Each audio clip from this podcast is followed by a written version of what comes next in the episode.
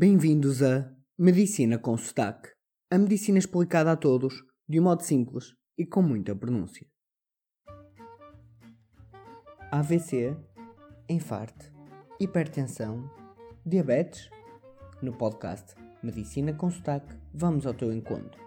Se desejas conhecer melhor algum tema, envia um e-mail para medicinaconsotaque.gmail.com e realizarei um episódio sobre o tema que desejares. Hoje temos a primeira parte de um episódio onde vou-vos descrever um exemplo de um dia normal na emergência médica pré-hospitalar, ou seja, nas ambulâncias que andam na rua. Não procurei casos incríveis e especiais, mas sim uma representação do que é mais habitual. Os casos serão modificados por questões de privacidade, mantendo as suas ideias-chave. Uma nota importante: este episódio poderá ter histórias que podem chocar são jovens ou sensíveis, se não gostam do tema ou se ficam facilmente impressionados, por favor, não o ouçam.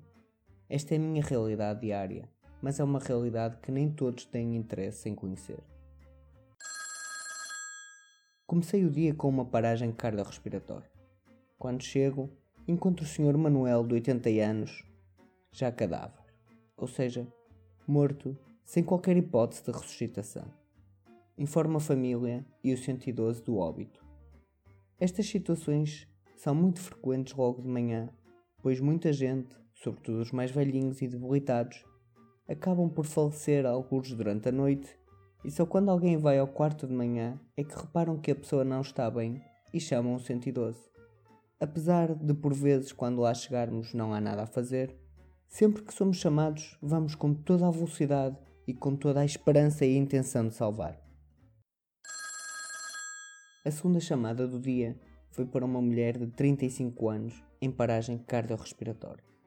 Quando lá chego, encontro familiares desesperados.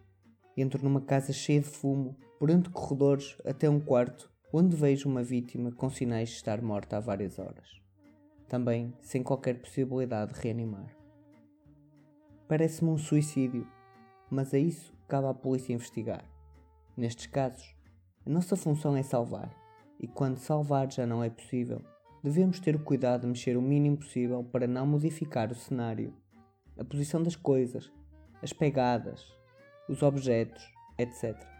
Pois tudo são provas que a polícia vai investigar para perceber se terá existido um crime. Após falar com os familiares, percebi que esta senhora tinha filhos pequenos e assim pedi ao 112 para enviar de imediato uma equipa de psicólogos do INEM para ajudar. Como veem, nosso trabalho é mais do que salvar. É cuidar também dos que ficam. É saber pedir ajuda. É saber quando parar. Mais tarde, vim a saber que foi um suicídio por intoxicação com monóxido de carbono, com o fumo. Aprendi uma lição que eu mesmo ensino a todos os meus alunos.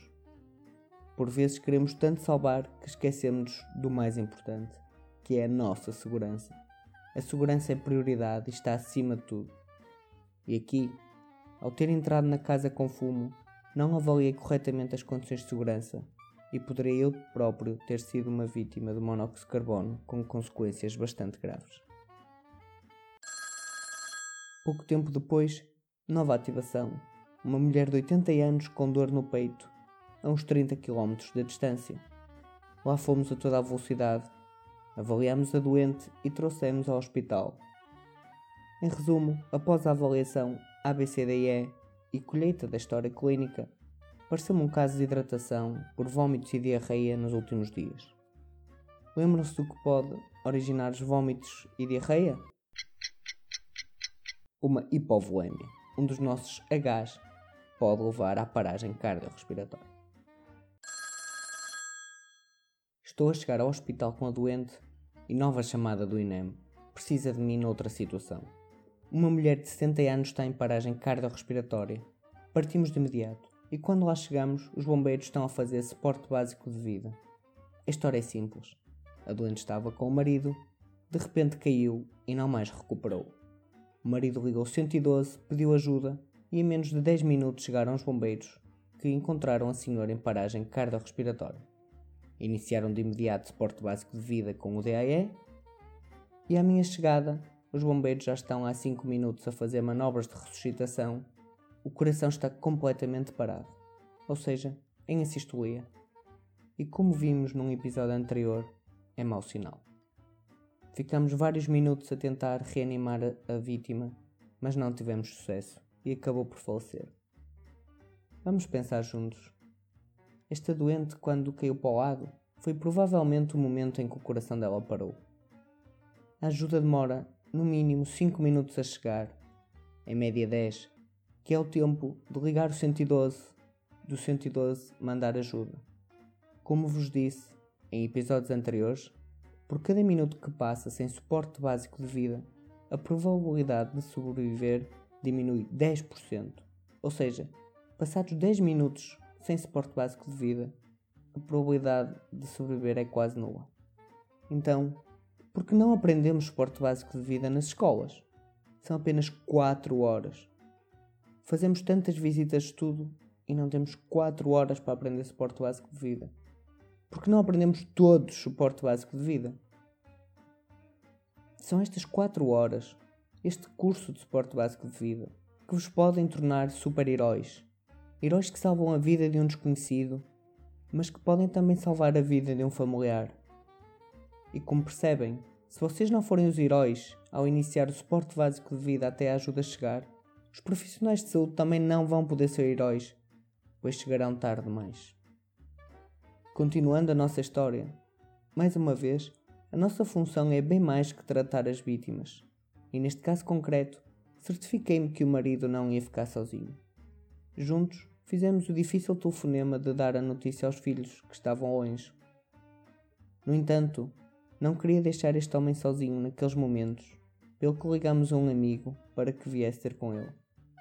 Não é aconselhável que alguém que perde quem mais ama numa situação imprevista, alguém que perde o chão em segundos, ficar sozinho nos difíceis momentos seguintes.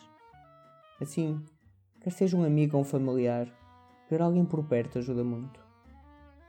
Ainda neste caso, durante a emergência, um civil no seu carro bateu contra a nossa ambulância pois deveria ter demasiada pressa. E não entendo que a nossa profissão é emergência médica, e então quis passar com o carro por um espaço onde não cabia. Curioso o comportamento de alguns seres humanos. Quando são os familiares deles, tudo está mal na emergência, está sempre atrasado. Mas, quando não é nada com eles, são meros espectadores egoístas na sua vida, menosprezando o trabalho dos outros. Ouvem as sirenes e não se desviem. Batem contra os carros porque não podem esperar uns minutos ou porque não querem fazer inversão de marcha. E como esta é uma medicina com muito sotaque, digo-vos como se diz na minha terra: pimenta no cu dos outros para mim é refresco. E termino esta primeira parte do episódio com uma notícia de hoje.